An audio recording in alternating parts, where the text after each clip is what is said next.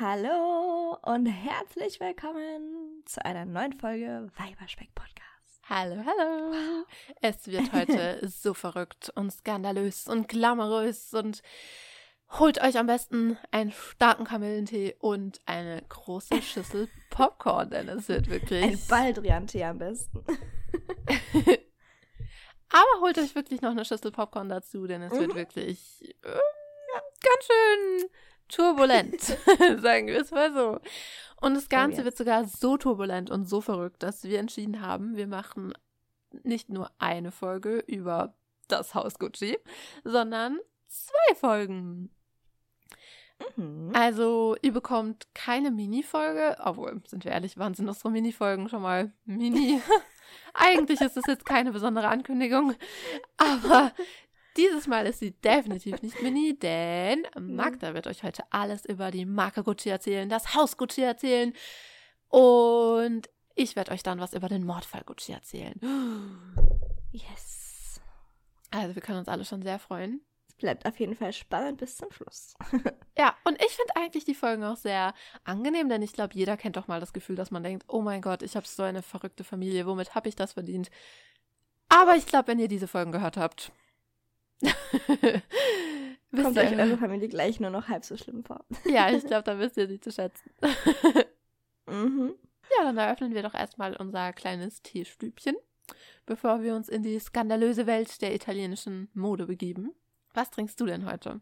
Ich trinke heute italienische Orange. Uh, dann trinken wir eigentlich dasselbe. Ich trinke nämlich italienische Limone.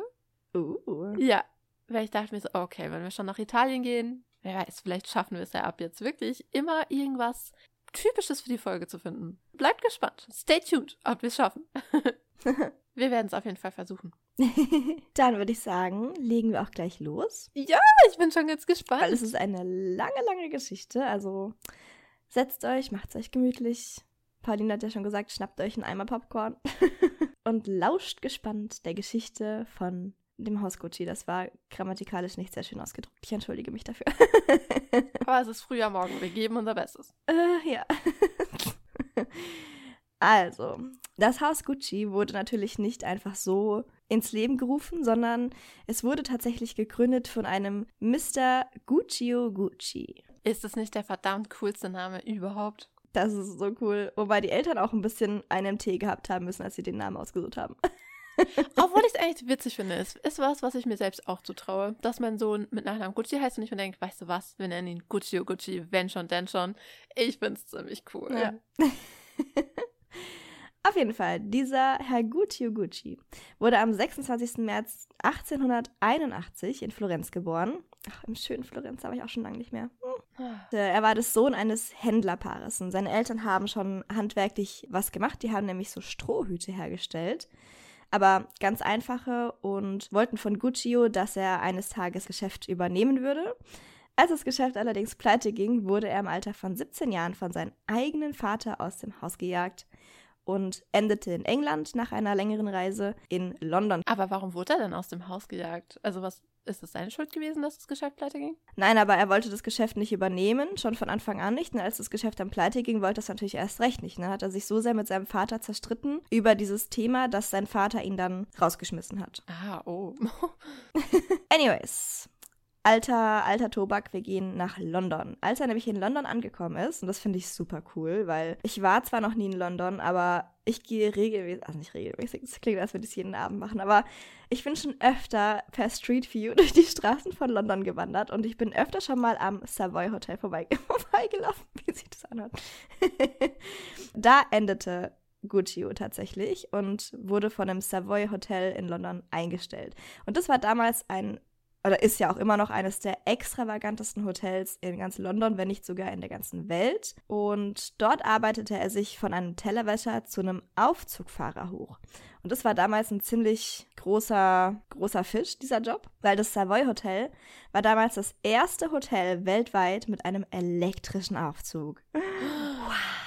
Wow. Oh mein Gott. Also er hat viel im Savoy gelernt tatsächlich an Sachen, die man fürs Leben gebrauchen kann. Vor allen Dingen hat er sehr, sehr viel über das Klientel gelernt und hat sehr, sehr viel diese Menschen beobachtet, die tagtäglich da ein- und ausgingen, die wirklich Reichen, die ganz schön Reichen und die Superreichen der High Society und lernte ihren Lebensstil kennen und vor allen Dingen ihre Art einzukaufen. Und dass sie zum Beispiel, er beobachtete immer, dass sie sehr, sehr hochqualitative Gepäckstücke dabei hatten, bei denen der Preis eigentlich fast gar keine Rolle spielte, solange die Qualität gut war. Diese Taschen und Koffer waren genauso wichtig wie das, was drin war und dienten nicht weniger als Statussymbol.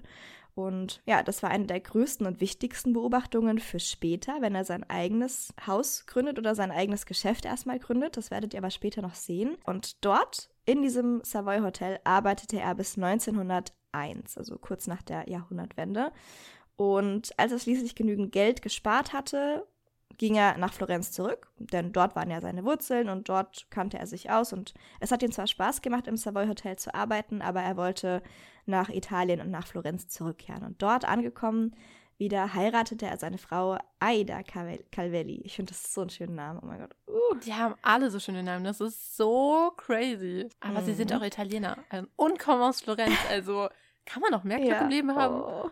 Ich bin so neidisch. Vor allen Dingen einfach jeder italienische Name gefühlt, nein, nicht jeder, aber fast jeder italienische Name hört sich einfach automatisch an wie ein Künstlername. Ich finde Absolut, so cool. absolut.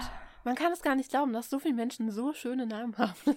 Ich meine, Aida Calvelli, die könnte auch einfach Opernsängerin sein. Natürlich. das ist verrückt. ich meine, gerade mit dem Namen Aida. Hm. Anyway, wir gehen kurz weiter im Text, sonst bleiben wir hier hängen. Nachdem er seine Aida geheiratet hatte, kam auch 1902 schon das erste Kind auf die Welt und zwar das erste, der erste von vier Söhnen.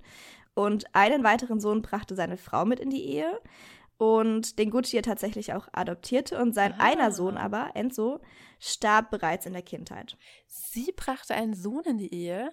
Mhm. Gott, das fängt ja gleich mit Skandalen an, diese Familie. Das ist ja, ja Wahnsinn. Weil ich meine, heute ist es natürlich vollkommen normal, so Patchwork-Familie und yay, go for it. Ja, aber 1902? Wenn man sich, 1902, Leute, das müsst ihr echt verstehen, das war damals ein Skandal.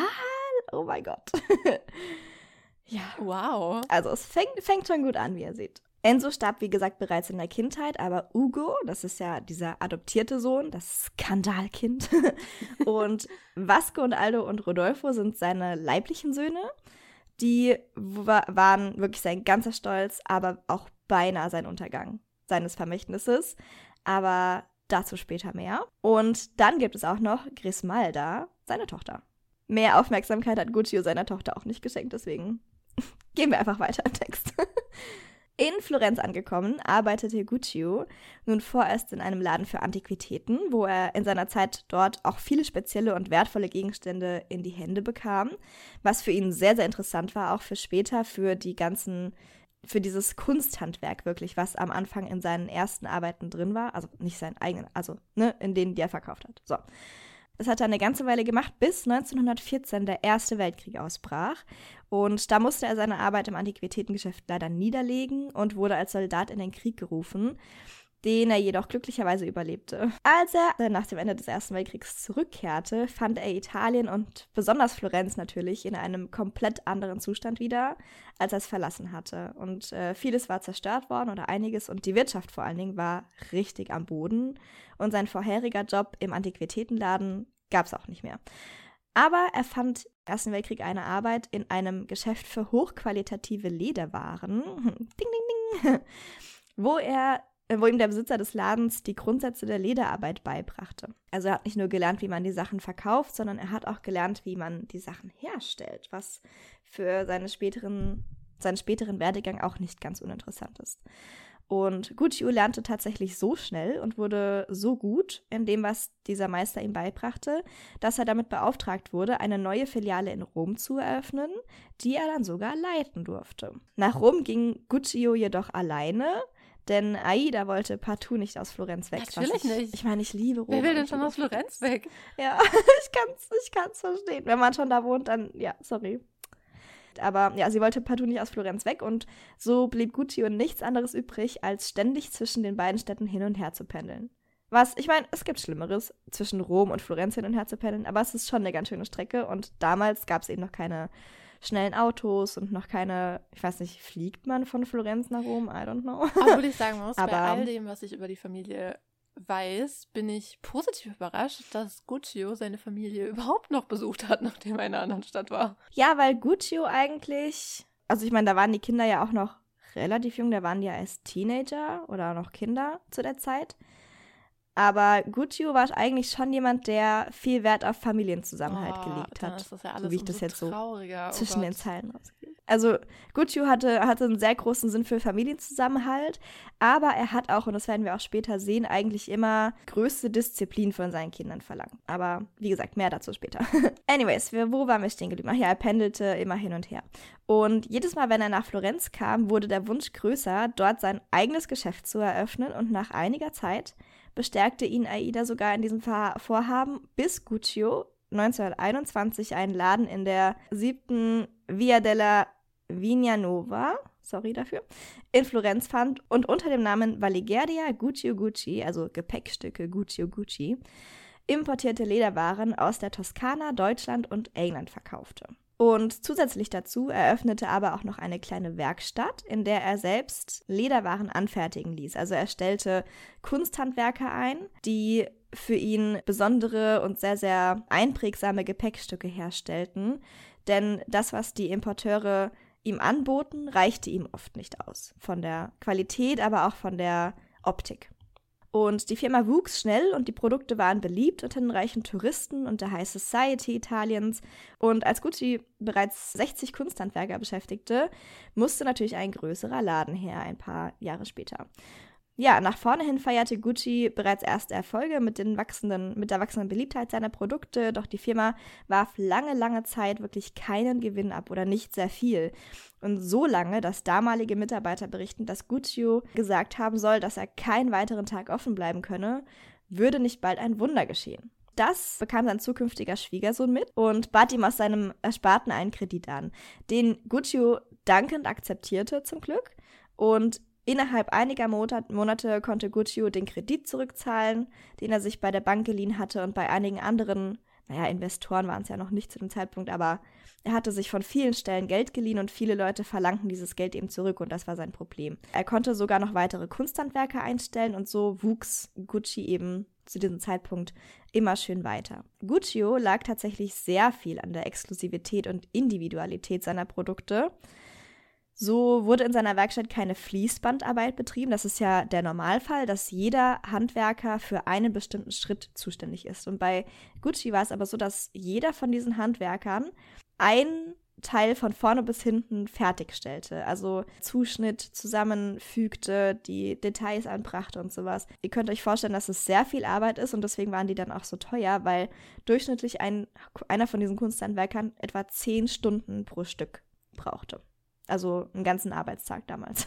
Es hätte ja schön weiterlaufen können, käme nicht der Regierungswechsel zu Mussolini und damit auch natürlich Veränderungen für Gucci, denn viele Länder führten harte Sanktionen gegen Italien ein, weil natürlich, äh, ich meine, wir alle haben bestimmt schon mal von Monsieur Mussolini gehört. Äh, der war ja ein Tyrann und hat natürlich einiges falsch gemacht und das fanden die anderen Länder eben einfach nicht gut nach dem Regierungswechsel zu Mussolini kamen auch einige Veränderungen dadurch für Gucci, denn viele Länder führten harte Sanktionen gegen Italien ein, was zu einer Lederknappheit führte. Dann war natürlich Gucci, Guccio sehr betrübt darüber und stand schon wieder vor so einer harten Entscheidung, schließe ich mein Geschäft oder verändere ich mein Geschäft? Und bevor er sein Geschäft schließen musste, beschloss Guccio seine Waren statt hauptsächlich aus Leder, größtenteils aus Canvas zum Beispiel herzustellen, also aus äh, hartem Baumwollgewebe, und nur die viel beanspruchten Stellen, wie Kanten und Riemen, aus Leder zu fertigen, was seinen Produkten einen besonderen Look gab tatsächlich, den es damals einfach noch nicht so gab und was die Kunden aber sehr, sehr cool fanden und sehr, sehr toll. Wurde weiterhin gut angenommen von seinen Kunden und das Geschäft lief weiter und das so gut, dass in den nächsten Jahren weitere Produkte wie Gürtel, Geldbörsen und der bekannte Loafer dazu kamen. Und dieser Loafer ist tatsächlich eines der meistgekauften Teile gewesen zwischenzeitlich bei Gucci und das werde ich euch später noch ein paar Zahlen dazu vorlesen. Das ist wirklich, der war sehr, sehr beliebt. Sagen wir schon mal so viel. Guccios Söhne, die wir ja vorhin schon erwähnt haben, die bereits ab 1925 in das Geschäft eingestiegen waren, versuchten nun Guccio zu einer Expandierung zu bewegen. Weil bis jetzt gab es ja immer nur noch das Geschäft. Das Geschäft hatte sich vergrößert in Florenz, das stimmt.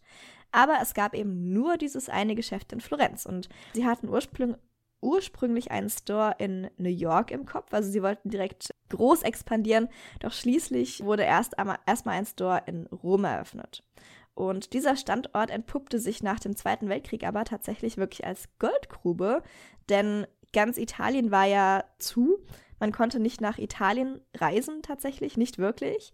Aber Rom nach dem Zweiten Weltkrieg war eine freie Stadt. Also man konnte in Rom sich frei bewegen, man konnte frei nach Rom reisen. Und das bedeutet, dass Touristen einfach dort in Scharen einfielen, also Touristen und Soldaten, und alles Mögliche an Taschen und Accessoires kauften, um es ihren Lieben zu Hause mitzubringen. Also der Mutter, der Frau, der Verlobten, wie auch immer. Und ja, dadurch wurde Gucci so ein bisschen gerettet. Er musste trotzdem natürlich äh, Kredite aufnehmen tatsächlich, aber mit den Einnahmen aus dem Shop und den Krediten konnten tatsächlich beide Standorte geöffnet bleiben durch diese harten Zeiten. Also ein absoluter Griff, äh, Griffglücks, genau. Ein absoluter Glücksgriff, dieser Laden in Rom. Natürlich gab es auch im Zweiten Weltkrieg wieder Materialknappheiten.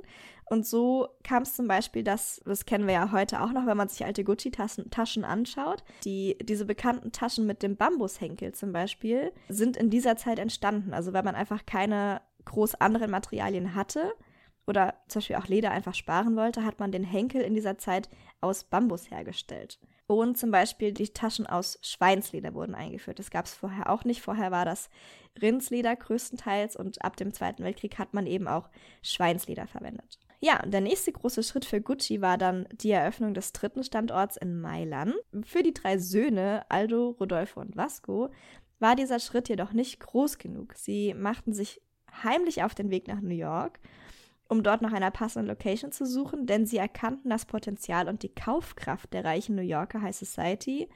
Und mit einem 6000 Dollar Kredit fiel die Entscheidung auf ein kleines Ladengeschäft, das nicht weit von der Fifth Avenue lag, wo wir alle wissen, dass es so der Dreh- und Angelpunkt der ja, Modewelt in New York City. Und als Gucci aber von der Unternehmung seiner Söhne erfuhr, war er außer sich und fühlte sich wirklich hintergangen und war wirklich verletzt, denn er hatte das Gefühl, als würden seine Söhne das Business nicht ernst genug nehmen und alles aufs Spiel setzen für so einen leichtsinnigen Schachzug. Schließlich gab er aber nach, zum Glück. Doch dies sollte tatsächlich seine letzte große Entscheidung sein. Denn kurz vor der Eröffnung des Shops in New York starb Guccio an einem Herzinfarkt was natürlich sehr, sehr tragisch und sehr, sehr traurig ist, aber. Ja, jetzt geht's richtig los. ja, oh jetzt geht's Gott. richtig los. Kinder. Also, wenn ihr noch keinen Popcorn hattet, schnallt euch an. Jetzt ist der Moment gekommen. Wir geben euch nochmal, drückt kurz auf Pause, holt euch ein Popcorn, weil jetzt geht's los, Baby. Nach dem Tod von Gucci Gucci wurde die Firma erstmal äh, in drei gleiche Teile geteilt zwischen Aldo, Rodolfo und Vasco. Was erstmal fair klingt, aber habt ihr bestimmt jetzt auch schon vergessen, weil wir es vorhin nicht richtig erwähnt haben. Er hatte ja noch eine Tochter, Grismelda, deren Mann, also Guccios zukünftiger Schwiegersohn, hat damals die Firma vor dem Bankrott gerettet durch seinen Kredit, den er Guccio angeboten hat. Aber das wurde einfach komplett übergangen. So eine Frechheit. Ich meine, es wäre so oder so eine Frechheit, weil sie gehört auch zur Familie. Aber noch dazu, ja. ohne ihren Mann wäre alles vorbei gewesen. Und diese, diese Säcke danken es ihr überhaupt nicht. Ja, also das ist wirklich, das ist so eine Frechheit, finde ich. Und da hat natürlich Grismelda auch versucht, gegen vorzugehen. Sie ja, ist tatsächlich gut. vor Gericht gezogen und wollte ihre Teile wirklich einklagen, aber sie hat nicht recht bekommen vor Gericht. Also der Richter selbst hat gesagt, so, nee, das passt schon so, das ist schon okay. Ja, ich meine, Italien in den, was war das, 50ern? Ja. Tja, da wird der Richter sicher gedacht haben, ja, was will die in dem Unternehmen? Die soll nach Hause gehen und ein paar Kinder bekommen. Mhm. Ja, das waren so die ersten Unstimmigkeiten. Wer jetzt aber glaubt, dass wir noch ein bisschen Zeit haben bis zum Familiendrama, der liegt richtig falsch. Denn auch schon zwischen den Brüdern kriselte es gewaltig. Denn jeder von den Brüdern bekam eine bestimmte Aufgabe zugeteilt. Und Aldo übernahm nach dem Tod seines Vaters die Leitung des Standorts in New York Rodolfo die Leitung des Standorts in Mailand und Vasco war für die Fabrik in Florenz verantwortlich. Das finde ich so dreist, weil es wurde, die Firma wurde wohl so aufgeteilt, dass die Jungs nicht nur für ihren jeweiligen Bereich zuständig waren, sondern dass sie ihren Bereich komplett alleine verwalteten. Das heißt, die komplette Buchhaltung zum Beispiel vom New Yorker Standort lag allein bei Aldo. So kam es tatsächlich, dass Aldo und Rodolfo, also wie gesagt, Aldo für die Standort in New York zuständig, Rodolfo für den in Mailand, Aldo und Rodolfo richteten einfach geheime Konten ein auf den Cayman Islands, um die Profite der Standorte vor den jeweils anderen zu verstecken. Merkt euch diese Konten gerne, denn die spuken uns später auch noch. Also da kommen wir nochmal drauf zurück. Behaltet die auf jeden Fall im Hinterkopf. Und ja, wir gehen aber erstmal kurz weiter, denn äh, der Shop in New York wurde ein großer Erfolg, denn unter den reichen New Yorkern waren exklusive Lederwaren aus Europa der letzte Schrei. Und dadurch, dass Gucci eines der ersten Labels dieser Art mit Standort in Amerika war, gewannen die Produkte sehr schnell an Beliebtheit. Also das war so ein großer Glücksfund sozusagen oder Glückstreffer, dass Gucci oder dass die Söhne das zu diesem Zeitpunkt schon aufgedrängt haben, diese Expandierung. Denn ja, dadurch waren sie eines der ersten Labels, die das gemacht haben. Und dadurch wurde Gucci sehr, sehr schnell in Amerika sehr beliebt. Ja, und das befeuerte natürlich den Aufzug zu einem Modeimperium sehr, sehr stark. Und eines der beliebtesten Produkte äh, in den 60ern waren die Loafer, das habe ich ja vorhin schon kurz erwähnt, die zuerst von vielen als etwas merkwürdig und befremdlich abgetan wurden. Damals war ja, das war nämlich damals eigentlich ein Frauenschuh oder als Frauenschuh konzipiert am Anfang. Damals waren ja Stilettos und Pumps der letzte Schrei. Aber als die Frauen dann die Bequemlichkeit dieser Schuhe entdeckten, gab es kein Halten mehr, erstmal bei den Damen und später raus auch bei den Männern. Sie erfreuten sich immer größerer Beliebtheit als Freizeitschuh und zuerst, wie gesagt, für die Damen als bequeme Alternative zu den Heels. Halleluja, endlich. und später auch für die Herren und als sogar Größen wie Frank Sinatra, der hatte bekanntlichermaßen eine, bekanntlichermaßen, bekanntlicherweise, bekanntlicherweise, eine riesengroße Loafer-Kollektion und dann gab es wirklich kein Halten mehr. Also ja, ich meine hier, wir haben es ja in unserer Episode über kulturelle Aneignung oder welche war das? Ich weiß gar nicht. Wir haben es ja schon gesagt, dass diese Loafer sind ja eigentlich ein bisschen den Mokassin nachempfunden. Von daher ist das ja mal so ein bisschen mit Vorsicht zu genießen, der, dieser Erfolg. Aber die Loafer waren letztendlich der Grund, warum Gucci gerade in Amerika so beliebt war und so einen großen Erfolg hatte. Und ich habe euch ja versprochen, dass ich euch ein paar Zahlen vorlese zu den Loafern. 1969, also Ende der 60er, hatte Gucci 10 Shops in Amerika und verkaufte 84.000 von diesen Loafern in Amerika in diesem Jahr. Also da ist die komplette restliche Welt nicht mehr mit eingerechnet. Ich finde das so das ist eine richtig krasse Nummer, also gerade für die damalige Zeit, weil ich meine, heute, wenn du heute ähm, so viele Artikel von einer Sorte verkaufst, dann natürlich durch die mittlerweile sehr, sehr fortgeschrittene Globalisierung ist es so ein, ja, okay, passiert halt, ist halt ein sehr beliebtes, sehr beliebter Artikel. Aber in den 60ern oder fast 70ern war das einfach eine Zahl, die war utopisch hoch. 84.000 Artikel von einer Sorte zu verkaufen in einer Region, das war ja, wie gesagt, Europa und Asien und der Rest der Welt waren ja noch nicht mal eingerechnet. Also die waren wirklich sehr, sehr, sehr beliebt. Und was natürlich auch gerade in Amerika zu der Beliebtheit von Gucci beitrug, ich wir da nochmal ein bisschen zurück, die Zahlen eben waren ja von 1900 69. Wir gehen zu 1961, nämlich da kam die Jackie Bag auf den Markt. Die ist auch relativ bekannt, ein relativ bekannter Artikel aus dem Hause Gucci. Die war natürlich unschwer zu erkennen, nach der damaligen First Lady benannt, Jackie Kennedy. Und wurde zum absoluten Hit. Sie wurde extra für Jackie designt und weil sie so beliebt war, wurde sie bald auch regulär ins Sortiment aufgenommen. Und einige Jahre später designte Rodolfo den Flora-Schal für Grace Kelly, die ja auch eine Hollywood-Ikone war.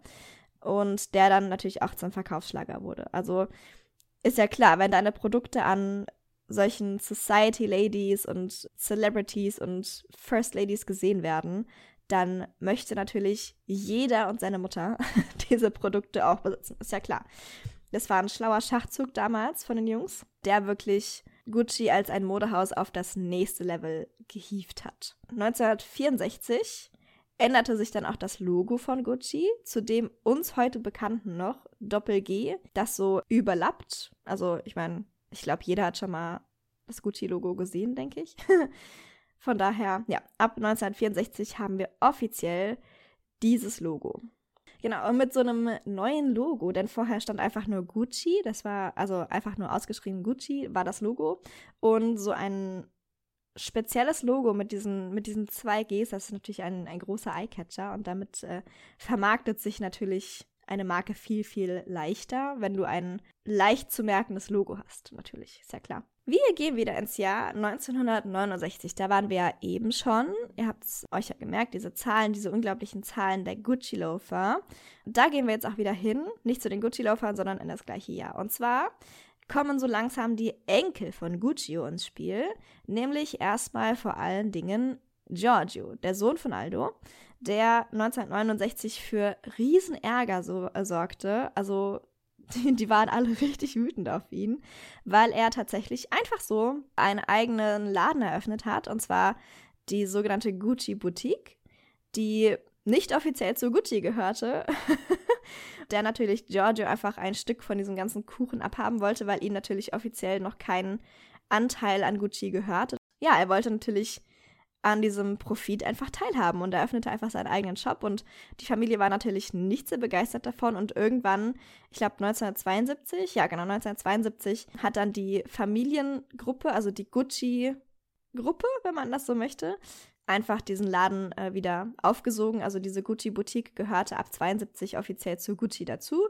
Vorher war es aber einfach ein eigenständiges Abenteuer von Giorgio und aber ich glaube, Giorgio war ja nicht der einzige Sohn, der für Ärger gesorgt hat, oder? Nee, bei weitem nicht. Und zwar Paolo Gucci, der Sohn von Aldo, hat versucht, eine eigene Marke, nämlich Gucci Plus, selbst zu kreieren. Ja, was natürlich auch für richtig, richtig viel Ärger gesorgt hat. Irgendwie jeder versucht irgendwie ein Stück vom Kuchen abzubekommen und kriegt den Hals nicht voll. Und das war natürlich, also das war einfach, das werdet ihr auch später noch merken. In der Firma, äh, in der Firma, in der Familie Gucci geht es einfach immer um Macht.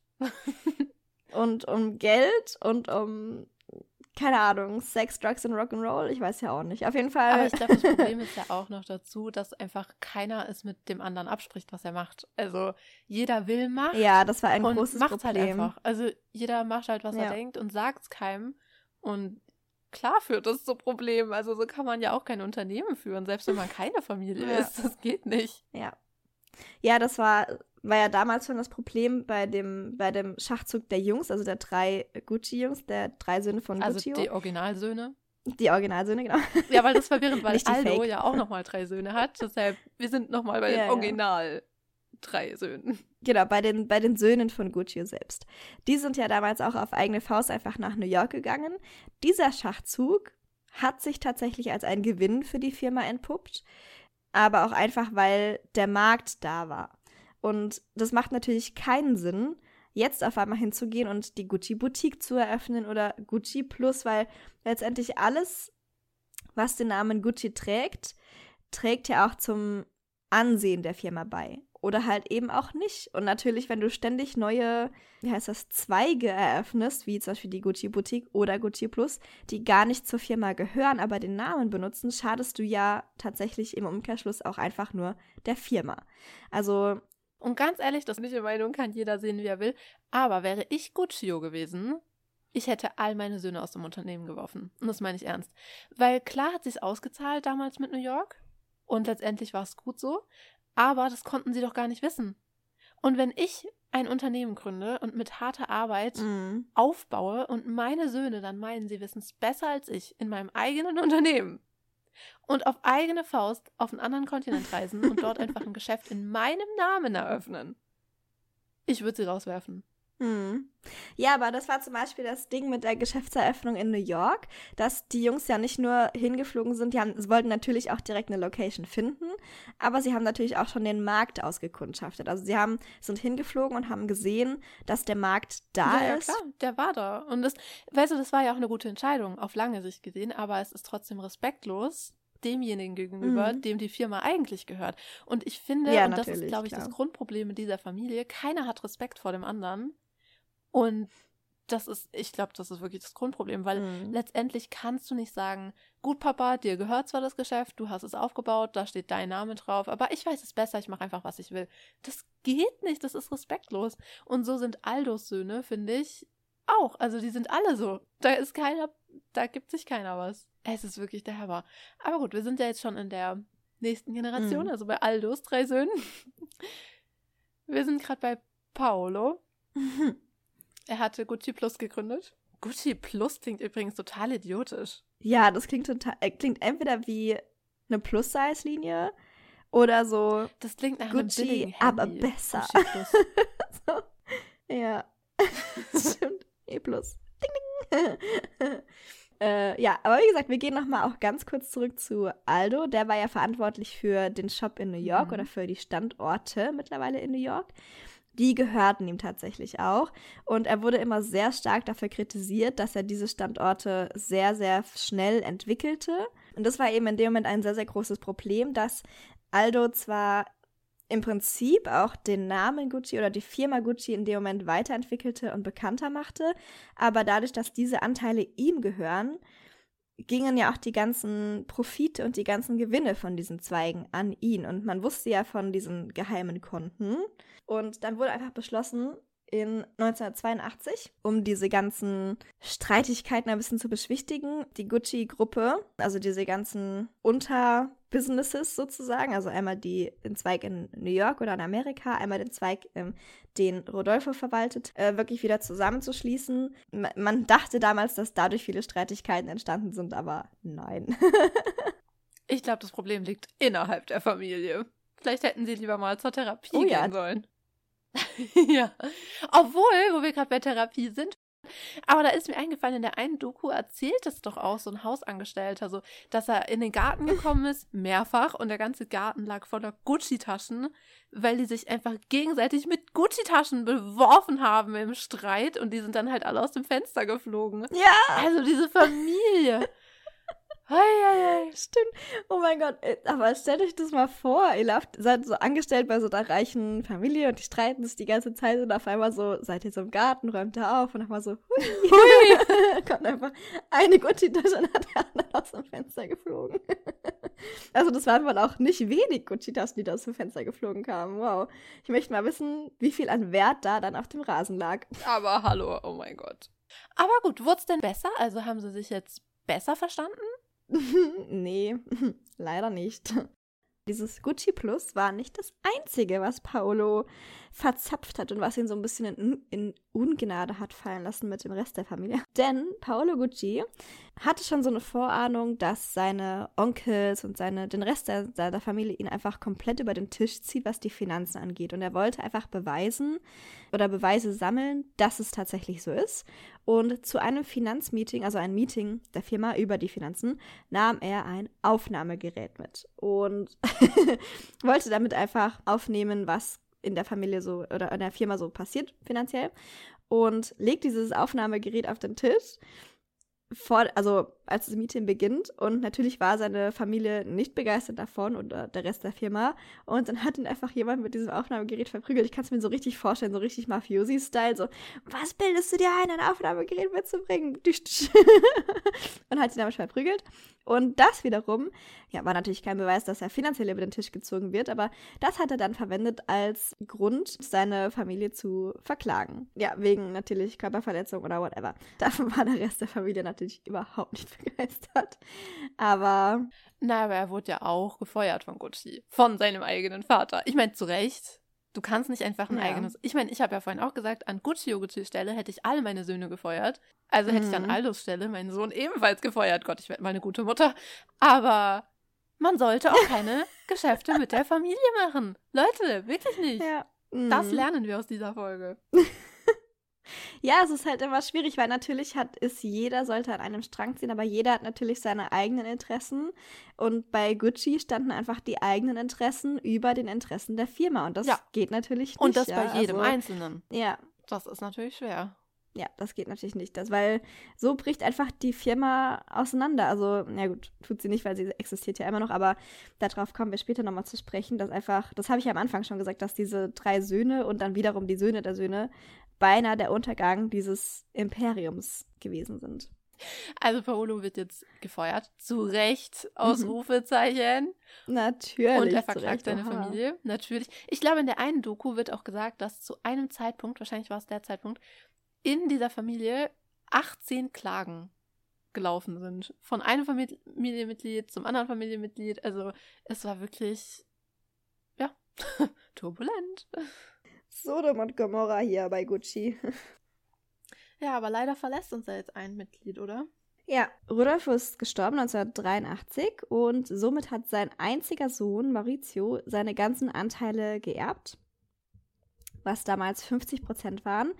Denn der dritte Bruder Vasco ist schon in den 70ern verstorben, kinderlos, und seine Anteile wurden wiederum an seine zwei Brüder vergeben. Das bedeutet, Maurizio hat ab sofort die Mehrheit, denn sein Onkel Aldo hat ja seine Teile schon aufgeteilt zwischen seinen Kindern. Zwar nicht viel, aber Aldo ist somit nicht mehr mit gleicher Prozentzahl wie Maurizio vorhanden in der Firma. Jetzt, wo Maurizio die Mehrheit an der Firma hat, möchte er natürlich auch vieles verändern und eigentlich auch vieles zum Guten verändern.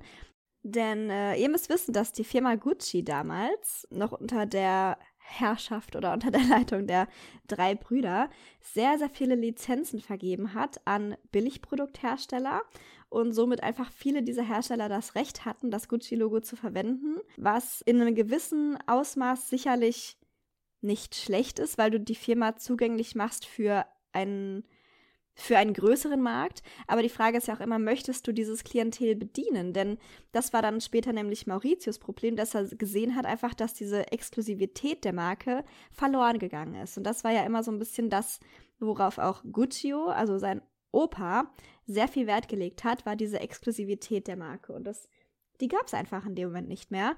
Und da wollte Maurizio die Firma aber wieder hinführen. Und mit diesen 50% Familien, äh, Familienanteil, sage ich schon, Firmenanteil, wäre es ihm theoretisch ja auch möglich gewesen. Er war ja theoretisch derjenige mit den meisten Anteilen der Firma. Und das hat ihm aber nicht gereicht. Er hat gesagt, er möchte gerne die ganze Firma besitzen. Was tatsächlich Maurizio zugute kam in seinem Plan, war, dass sein Cousin Paolo, der Sohn von Aldo, von seinem Onkel, seinen Onkel angezeigt hat wegen Steuerhinterziehung. Also Paolo hat von diesen Konten erfahren auf den Cayman Islands und das fand er natürlich nicht gut und äh, wollte selbst das war sicherlich sein Ziel, ein Stück Als von der Kuchen rechtschaffener Bürger hat er sich gedacht. Als rechtschaffender Ärger, äh, Bürger, als rechtschaffender Ärger, oh. Das auch. Aber äh, konnte er natürlich nicht dabei zusehen, wie ihn sein Vater einfach diese ganzen Steuern hinterzogen hat. Und äh, deswegen hat er seinen Vater einfach angezeigt wegen Steuerhinterziehung. Ja, das war natürlich ein weiterer Skandal, der in der ganzen Reihe an Gucci-Skandalen, die über die Jahre zu Tage gekommen sind oder ans Licht gekommen sind, war das natürlich so ein richtiger das ist halt ein richtig harter Brocken. Ne? Also Steuerhinterziehung ist schon echt kein Kavaliersdelikt. Und ich glaube, es ist ja auch das erste Mal, dass überhaupt eine von diesen ganzen, ich meine, Klagen gab es ja jetzt schon viele, sehr mhm. viele, aber ich, das stimmt. ich glaube, das ist ja das erste Mal, dass es auch im Gefängnis endet, oder? Ich glaube, keine andere oh, Klage ja. mhm. ist so geendet. Die ganzen anderen Klagen zuvor und auch die meisten Klagen danach verlaufen so ins Nichts. Also man hat sich dann doch irgendwie immer einigen können, aber diese Klage endet tatsächlich für Aldo im Gefängnis. Zu Recht. Ja, zwar nur für ein Jahr, was ich, das ist ja nix. Ich meine. Aber gut, der Mann war da auch schon 81 Jahre. Ich glaube, wenn er jetzt jünger gewesen wäre, hätte man ihn auch länger weggesperrt. Das stimmt. Aber das ist wirklich, also ich meine, ich weiß nicht genau, wie viel er hinterzogen wird, äh, hat, aber es wird schon einiges gewesen sein. Und dafür nur ein Jahr, das ist schon fast echt ein Witz. Ja, Frechheit. Stell mal vor, du hättest deine Steuern nicht gezahlt, du hättest länger gesessen. Ja, sein Onkel saß also im Gefängnis und Maurizio hatte 50 Prozent der Anteile der Firma und das war ihm tatsächlich nicht genug. Es hätte ja gereicht, um diese ganzen Umstrukturierungen vorzunehmen. Aber natürlich, wenn man solche Umstrukturierungen vornimmt, du musst es ja natürlich, ich meine nicht, dass sie vorher irgendwas mit der Firma besprochen hätten, wenn sie irgendwas auf eigene Faust gemacht hatten, aber solche Umstrukturierungen musst du natürlich mit deinem Geschäftsrat und so weiter besprechen. Und die waren alle dagegen, weil die natürlich auch alle daran verdient haben. Das muss man ja auch mal so sehen, dass die natürlich an diesen ganzen Lizenzen und an den Gewinnen durch die Lizenzen von den anderen Firmen haben sie ja mitverdient. Also so gesehen war es ja, wenn man halt einfach nur auf Profit aus, aus ist, sind diese Lizenzen halt wirklich nicht schlecht, aber das Ansehen der Firma hat halt sehr darunter gelitten. Und das, das war halt der, der Dorn im Auge für Maurizio. Das wollte er einfach nicht mehr. Er hat dann einfach gesagt, wisst ihr was, mir gehören zwar 50 Prozent, aber wenn ich eure, eure Zustimmung nicht bekomme, dann kaufe ich euch einfach aus. Ich bezahle euch einfach aus. Weil natürlich aber keiner seiner Familienmitglieder ihm seine Anteile verkauft hätte, ist er einen Bund mit dem Teufel eingegangen. Hat Spaß. aber fast. Er hat eine Investmentfirma gefunden, mit denen hat er zusammengearbeitet und ihnen versprochen, dass wenn seine Familienmitglieder ihre Anteile verkaufen, er einen großen Anteil an diese Investmentfirma weiterverkaufen wird. Und dann haben sie es eben einfach so angestellt, dass diese Investmentfirma auf diese anderen Familienmitglieder zugegangen ist und haben vorgeschlagen, so hier, ich möchte gerne eure Anteile kaufen, wie viel wollt ihr dafür? Und Paolo soll wohl einfach direkt gesagt haben, so ja, wie viel. Also es hat ihn gar nicht interessiert, wer das ist, es hat ihn auch nicht interessiert, was sie von ihm eigentlich möchten. Hat auch natürlich nicht gecheckt, weil es einfach so gut getarnt war, dass es eigentlich sein Cousin Maurizio ist, der diese Anteile in dem kauft. Also Maurizio hat durch diesen Deckmantel dieser Investmentfirma, hat diese vorgeschickt, kann man so sagen. Sie haben die Verhandlungen für ihn betrieben und er hat es aber letztendlich gekauft, was natürlich ganz schlau ist. Und so hat das einfach mit allen seinen drei Cousins gemacht. Also Maurizio hatte zu dem Zeitpunkt schon die allergrößte Mehrheit der Firma und dann ist Aldo eigentlich gar nichts anderes übrig geblieben, als seine Anteile auch zu verkaufen. Und zu dem Zeitpunkt war schon klar, dass Maurizio dahinter steckte und es hat ihn natürlich, wahrscheinlich hat sich jede Faser seines Körpers dagegen gewehrt, aber es blieb ihm nichts anderes übrig und er musste seine Anteile an Maurizio verkaufen und Maurizio hat natürlich den das Versprechen dieser Investmentfirma gegenüber eingehalten. Er hat dieser Investmentfirma dann wiederum 47,8 Prozent äh, der Firma weiterverkauft. Ja, dann tatsächlich, Aldo Gucci hat danach nicht mehr so lange gelebt. Ich glaube noch ein Jahr oder sowas. Und ja, aber damit war Maurizio in dem Fall der allein, alleinige Leiter sozusagen, nicht der alleinige Besitzer, weil die Investmentfirma, der gehörte ja auch ein großer Teil, aber einer Investmentfirma ist es ja egal, was du mit der Firma machst. Hauptsache, sie schlägt Profite so. Und dann konnte Maurizio einfach diesen Plan durchsetzen. Dieser Plan war tatsächlich auf dem Papier, hörte der sich ganz gut an, aber in den ersten Jahren, als Maurizio der alleinige Leiter sozusagen war der Firma, hat die Firma nur rote Zahlen geschrieben. Und das war natürlich, hat der Investmentfirma gar nicht gepasst. Ja, sie haben ihn dann beschuldigt, sehr, sehr viel Geld auszugeben für die äh, Filiale in Milan, die ja so ein bisschen der Flagship-Store geworden war zu der Zeit. Und haben tatsächlich dann 1993 die restlichen Anteile auch von Maurizio gekauft. Somit war tatsächlich die komplette Gucci-Familie, genau, Gucci-Familie aus der Firma raus. Also das war tatsächlich die, der erste Zeitpunkt 1993, in der kein einziges Familienglied, Mitglied mehr in der Firma leitende Positionen hatte. Also die haben trotzdem noch weiterhin in der Firma gearbeitet, Maurizio zumindest. Denn 1995 ist was Schreckliches passiert. Aber darüber hören wir am Freitag noch ein bisschen mehr. ja, tatsächlich, wir gehen noch mal ganz kurz ein bisschen zurück in die Zeit. Und zwar hat Gucci, als Maurizio noch nicht seine Anteile verkauft hatte, tatsächlich Dawn Mello eingestellt.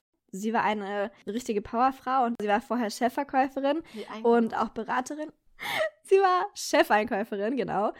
Sie wurde 1989 eingestellt als die ausführende Vizepräsidentin und tatsächlich auch Chefdesigner im Haus. Und sie hat erstmal gesagt, wisst ihr was? Mehr als 1000 Stores weltweit sind viel zu viel, weil je weniger Stores du hast, umso mehr Exklusivität wird natürlich auch wieder eingeführt. Und nachdem sie fertig war mit dieser Umstellung, waren es noch 180 Stores. Oh, das nenne ich mal eine Verschlankung. Ja, das war wirklich noch, ja, knapp vielleicht 15 Prozent der äh, Stores, die noch übrig waren. also sie hat es wirklich sehr, sehr weit runtergefahren. Oh, und genauso auch mit den Artikeln. Vorher hat Gucci über 22.000 Artikel verkauft. Natürlich einschließlich dieser ganzen Lizenzen, die es ja vorher auch immer gab, die halt für dieses Ramsch-Image so ein bisschen verantwortlich waren. Und sie hat sehr, sehr viele Artikel aus dem Sortiment geschmissen, mehr als die Hälfte, sodass Gucci nach dieser Umstellung noch 7.000 Artikel verkauft hat. Was sich auch erstmal viel anhört, aber bei weitem natürlich nicht mehr so viel ist wie 22.000. Und ja, sie hat viele Klassiker wieder zurückgebracht, nämlich diese Bamboo, diese Bambustasche mit dem Bambushenkel und die Loafer. Die, die war natürlich so ein Verkaufsschlager gewesen. Und in den 80ern war ja alles sehr auf Bequemlichkeit ausgerichtet. Natürlich hat man auch noch Heels getragen, zum Beispiel als Frauen, aber es ging einfach sehr, sehr viel um Bequemlichkeit in den 80ern und deswegen hat sie einfach diese Möglichkeit gesehen und hat den Loafern wieder reanimiert, wenn man so möchte, und hat ihn zurückgebracht.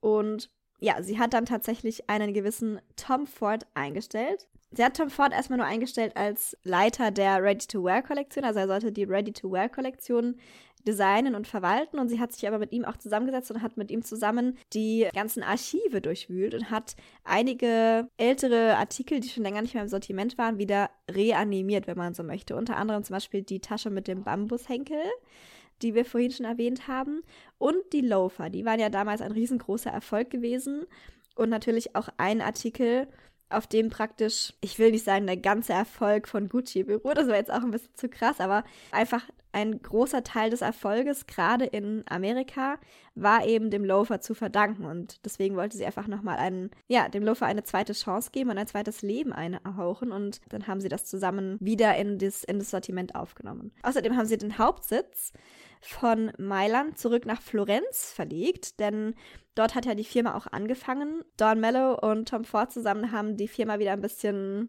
aufgepimpt, wenn man so möchte. Und die Kollektion von Ford von 95 wurde tatsächlich auch ein Riesenhit. Man sagt immer so ein bisschen, weil Tom Ford, also unter Tom Fords kreativer Leitung und seinem Design wurden eben tatsächlich auch solche Pro Produkte wie ähm, so eine Limited Edition von Handschellen auf den Markt gebracht oder einen Stringtanga und eben sehr provokative Designs einfach. Es gab tatsächlich sogar eine Werbekampagne, wo natürlich Tom Ford auch seine Finger mit im Spiel hatte, in der man das Logo sah, dieses Doppel-G Gucci-Logo, aber nicht auf irgendwelchen Artikeln, sondern einrasiert in Schamhaar. Oh also diese Art, diese, diese Kollektion waren sehr skandalös und haben für sehr, sehr viel Aufsehen gesorgt und gelten heute so ein bisschen als ein porno-chic Revival der Marke, weil natürlich die Marke unter der Leitung der beiden wieder ein bisschen an Aufwind gewonnen hat. Aber man sagt ja auch immer, dass Tom Ford Gucci wieder sexy gemacht hat. Ja, auf jeden Fall. Sexy auf jeden Fall. Aber ich finde es vor allen Dingen ganz cool, weil ich meine, ich stehe auf gute Werbung, müsst ihr wissen. Also ich bin so ein richtiges Werbeopfer. Ja, und ich finde, vorher hat Gucci fast gar keine Werbung gemacht. Und auch nicht wirklich gute Werbung. Also Tom Ford hat hier aber direkt eingegriffen und hat das Budget angehoben von 6 Millionen zu 70 Millionen in vier Jahren. Also das war wirklich das mehr als das Zehnfache innerhalb von vier Jahren, aber es hat sich tatsächlich auch bezahlt gemacht. Denn der Gewinn der Firma stieg in den nächsten Jahren immer weiter an, was man ganz gut nachvollziehen kann, denn tatsächlich 1995 wurde Gucci offiziell an die Börse gebracht. Also wir haben ja vorher schon diese Investmentfirma, die sich eingeschaltet hat. Das hatte aber tatsächlich nichts mit der Börse zu tun. Aber ab da, 1995, war Gucci offiziell an der Börse gelistet. Diese Investmentfirma hat äh, ihre kompletten Anteile an Gucci verkauft für 1,9 Milliarden Dollar. Also eine riesengroße Summe. Und ich habe tatsächlich nicht rausfinden können, für wie viel sie die Firma gekauft haben, aber ich bin mir sicher, so viel war es nicht. also das äh, Ansehen und der Wert der Firma ist sehr, sehr viel gestiegen in diesen Jahren, sehr, sehr hoch gegangen. Ja, jetzt fragt ihr euch natürlich, ja, aber wer hat denn die Firma dann gekauft? Also, und zwar 1999 hat die französische Firma LVMH, also ist die gleiche Firma, die zum Beispiel auch Louis Vuitton unter ihrer Haube hat, 34 Prozent der Firma gekauft. Tom Ford hat sich dann an äh, Pinot Printemps Redoute gewendet, die heute, heute bekannt sind unter Kering, denn er wollte wollte verhindern, dass die äh, LWM die kompletten Anteile kauft. Und diese Kering-Gruppe hat dann 40% von Gucci gekauft. Aber warum wollte er das verhindern? Ähm, wahrscheinlich, weil er die Befürchtung hatte, dass es dann zusammengelegt wird mit Louis Vuitton. Also ich meine, natürlich wäre jedes noch seine eigene Marke gewesen, aber... Weil so im ersten Moment würde man ja denken, dass es eigentlich gut ist, wenn LVMH einen übernimmt, weil die haben ja echt viele gute Marken und so. Ja, ja. Keine Ahnung, vielleicht saß irgendwer im Vorstand, den er nicht leiden konnte. Ich weiß es nicht. Sein, ja. Kann sehr gut sein. Auf jeden Fall wendete er sich an die Gruppe Pinot Printemps Redoute, die heute bekannt sind unter dem Namen Kering. Und ja, wollte, dass die einen Anteil kaufen, was sie dann auch gemacht haben. Also im März haben sie dann 40 Prozent an Gucci-Anteilen gekauft. Ah, hier können wir noch mal kurz nachvollziehen. Und zwar ist ja 95 Gucci an der Börse gelistet worden für 22 US-Dollar pro Aktie. Und Achtung, haltet euch fest, als Pinot, also später Kering, die Anteile gekauft hat, waren sie schon bei 75 Dollar. Also nicht mal fünf Jahre später. Nicht schlecht. Schon eine ganz schöne Wertsteigerung. Ja, und ich weiß nicht, was genau Tom Ford für eine Fehde mit LWMH hatte, aber die Shares oder die, die Aktien wurden ein bisschen verdünnt sozusagen. Also das, so nennt man das, wenn einfach mehr Aktien ausgeschüttet werden. Somit äh, wurden einfach aus den 84, äh, 34 Prozent, 84 Prozent, wow, 84 Prozent der LWMH-Gruppe nur noch 20,7 Prozent. Dann gab es tatsächlich aber, also ich meine, Börsengeplänkel hin und her. Aber was ich noch ganz interessant finde, ist, dass Gucci tatsächlich 2000 also im Jahr 2000, 51 Prozent von Alexander McQueen kaufte. Wirklich? Und Alexander Mc ja, Aha. Alexander McQueen war damals tatsächlich auch der Creative Designer bei Givenchy, die damals zu LVMH gehörten. Also es ist so ein Hin und Her ab diesem Zeitpunkt. Aber naja, mittlerweile gucken wir mal, wo wir angekommen sind im Jahr 2021. Mittlerweile gehört Gucci immer noch zu Kering. Also die, äh, diese Firma hält immer noch die größten Anteile. Der heutige Chefdesigner von Gucci ist seit 2015 im Amt und das ist Alessandro Michele, der diesen, diesen Geek-Chic, der mittlerweile bei Gucci so eingezogen ist, auch eingeführt hat bei Gucci wenn ihr euch die letzten Shows oder die letzten, die letzten Kollektionen von Gucci anschaut, ist es ja wirklich so ein, so ein Geek-Chic, so kann man schon sagen. Und auch so ein bisschen genderneutral. Also das ist ja mittlerweile so ein Markenzeichen auch von Gucci geworden, dass sie sehr viel mit Gender spielen. Alessandro Michele hat aber tatsächlich auch, ich meine, wir haben ja schon die Handtasche mit dem Bambushenkel reanimiert, wir haben die Gucci Loafer schon reanimiert und Alessandro Michele hat tatsächlich ein weiteres, einen weiteren Klassiker wieder zurückgebracht, nämlich die Jackie O Bag. Dieses Mal natürlich versehen mit dem Doppel-G-Logo. Das war ja früher, als die Jackie Bag zum ersten Mal auf den Markt kam, gab es noch das alte Logo. Ja, und unter seiner Leitung würde ich sagen, ist Gucci mittlerweile zu einem der bekanntesten und auch sicherlich einem der beliebtesten Modehäuser aufgestiegen. Aber ich finde mittlerweile, und das Problem hatten wir ja früher schon mal bei Gucci, oder hatte Gucci früher schon mal, dass es sehr, sehr ramschig wirkt, weil einfach jeder und seine Mutter irgendwas von Gucci haben, also so ein Gucci Gucci Gürtel oder. Gucci Gürtel. Oh mein Gott, dieser Gucci Gürtel, wie einfach in 2000 wann war das 2015, 16 muss es rum gewesen sein. Alle und ich schwör's euch, alle diesen Gucci Gürtel hatten gefühlt. Naja, anyways, Gucci, der Firma selbst geht's aber gut damit. Also sie haben tatsächlich 2019 stand aktuell die, die besten Sales aller Zeiten hingelegt von der Firma mit 9,6 Milliarden Euro. Ja, das war, das war mal so die Geschichte des Hauses Gucci und der Familiengeschichte Gucci vor allen Dingen von den Anfangen bis heute. Und ja, heutzutage ist Gucci tatsächlich eine der größten und beliebtesten Fashion-Marken aller Zeiten. So beliebt wie eh und je was seine Vor- und Nachteile hat, aber darauf kommen wir gerne auch nochmal in der Minisode zu sprechen. aber ja, ich denke für heute, für den Anfang, wäre es das jetzt erstmal. Aber wir haben natürlich noch unsere Favorite Facts vorbereitet. Ja! Also ganz fertig mit Gucci sind wir für heute immer noch nicht. Möchtest so. du anfangen mit deinem Favorite Fact, Pauline? Ja, bitte. Ich platze nämlich schon fast. Also. Leute, Leute, Leute, Leute, Leute. Mein Favorite Fact ist so crazy, dass ich eigentlich, also wir hatten eigentlich die Folgen ein bisschen anders strukturiert, müsst ihr wissen, und eigentlich war die Minifolge was, also war was anderes geplant. Und ich fand meinen Favorite Fact so crazy und er ist eigentlich auch so umfangreich, dass ich so kurz davor war, Magda anzurufen und zu sagen, okay, wir müssen die Minisode umgestalten, darüber geht die Minisode. Mhm. Aber dann habe ich es nicht gemacht, weil dann haben wir sie umstrukturiert. Aber es wäre auch eine geile Minifolge geworden, kann ich euch sagen. Aber jetzt ist es eben nur ein Favorite Fact, also werde ich mich kurz fassen. Aber wir haben ja heute schon festgestellt, mehrfach, dass die Familie Gucci ein kleiner Sauhaufen ist. Wirklich, man kann es nicht anders sagen. ja, oh mein Gott. Und was wir ebenfalls festgestellt haben, sie besteht aus sehr vielen Mitgliedern. Und es gibt sogar Menschen, die gar nicht wissen, dass sie ein Mitglied sind. Mhm.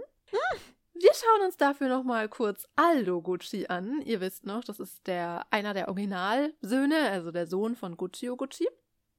Aldo ist 1905 geboren und hat schon sehr früh geheiratet, also 1927. Nach meinen Berechnungen ist er dann 22 Jahre alt gewesen. Und seine Frau war übrigens Engländerin und war ehemalige Kammerzofe der rumänischen Königin. What? Ist das nicht ein crazy Fact? Also, Oha. diese Familie, ich sag's euch. Also, die, wirklich, diese Familie ist so extra, es ist unglaublich. Und mit dieser Frau hatte er dann eben diese, also die vorhin schon erwähnten drei Söhne. Aber Aldo hatte auch eine Tochter. Denn, What? Hey, diese Töchter immer, wo kommen die alle her? keine Ahnung, sie sind irgendwo, keiner kennt sie, es ist wirklich der Wahnsinn. Er hatte aber eine Tochter, das wussten aber ganz viele auch ganz lang nicht. Denn als Aldo schon über 50 war, über 50 war, ich betone das noch einmal, lernte er eine 18-jährige Verkäuferin im Gucci-Geschäft in Rom kennen. Namens Mhm. Bruna Palombo. Warum haben die eigentlich alle so coole Namen? Ich bin sowas von neidisch. er machte Bruna Palombo zu seiner Sekretärin, aber ich würde sagen, nicht nur zu seiner Sekretärin. Vor allem, was für ein Klischee. Er macht sie zu seiner Sekretärin. Ja, natürlich. Ja. Wink, wink. 1963 brachte dann seine Sekretärin die gemeinsame Tochter namens Patricia zur Welt.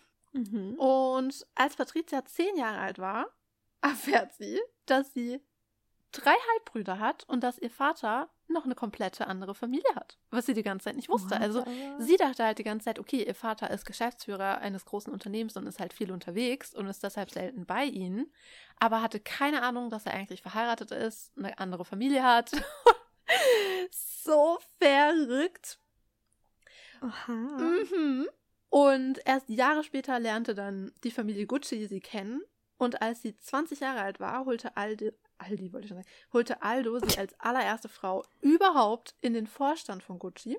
Und dann wurde sie eben auch bekannt. Also sie ist mit ihrem Vater viel rumgereist. Sie hat viele interessante Leute kennengelernt. Also sie ist wirklich, es muss ein ziemlich cooles Leben gewesen sein in der Zeit. Und von der Presse wurde sie dann auch als Gucci Girl tituliert. Und die New York Times nannte sie damals das begehrteste Mädchen der Welt. Siehst du, ich hätte voll gerne eine Mini-Folge über Patricia Gucci gemacht. Aber wir reden ja nächstes Mal über noch eine andere Patricia Gucci. Also die heißen auch noch alle gleich, mein Hirn. Aber diese Patricia, also Aldos Tochter, wird mit C geschrieben. Die andere Patricia, über die wir nächstes Mal reden, mit Z, kann ich euch schon mal sagen. Und übrigens, 1981 hat dann Aldo auch Bruna geheiratet.